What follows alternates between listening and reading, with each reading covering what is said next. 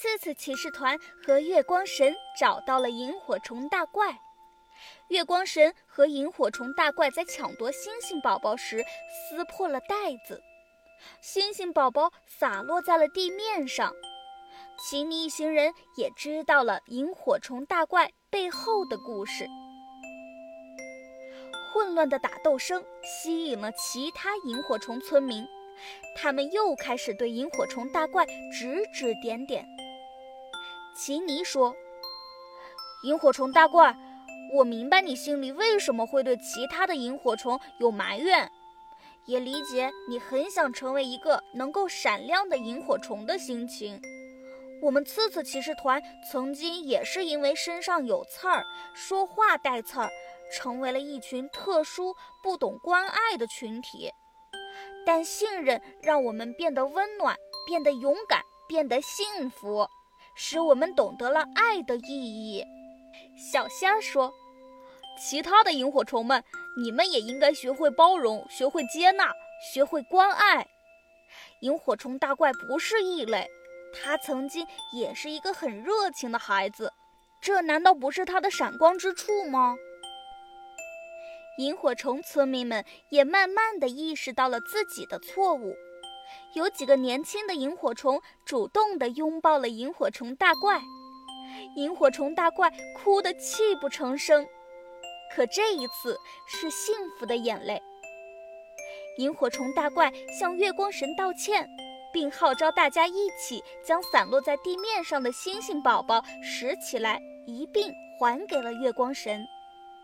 星星宝宝终于与月光神团聚了，十分激动，他向刺刺骑士团表示感谢。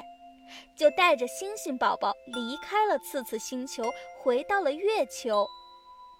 奇尼一行人也告别了萤火虫基地，回到了奇尼咖啡屋。大家又像往常一样爬到了屋顶上，一边喝着咖啡，一边望着天空。突然，月光妈妈又带着她的星星宝宝们在夜空中显现了。大家都在感叹着，这美丽璀璨的星空总是会让人平静，让人充满希望和力量。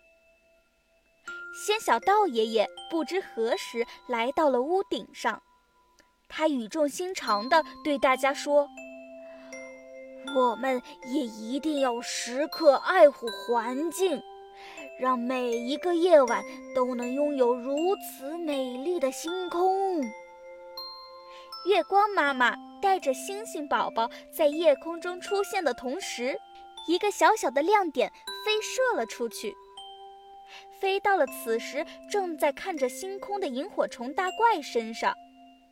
周围其他的萤火虫突然指着萤火虫大怪的尾部尖叫了起来。原来，月光神圆了萤火虫大怪一个最独一无二的梦想。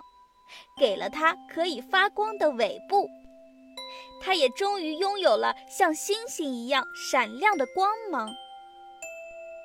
月光妈妈对星星宝宝们说：“今天的故事讲完了，你们现在知道为什么有很多小朋友们总是喜欢仰望星空了吗？”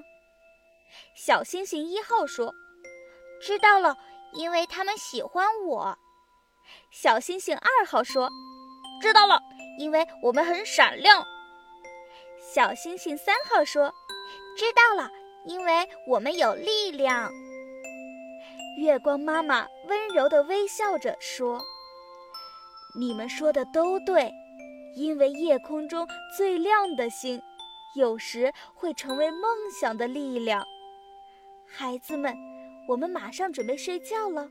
一会儿，太阳公公就要出来接班了。小星星们撑着懒腰，打着哈欠，静静地等待着太阳公公的到来。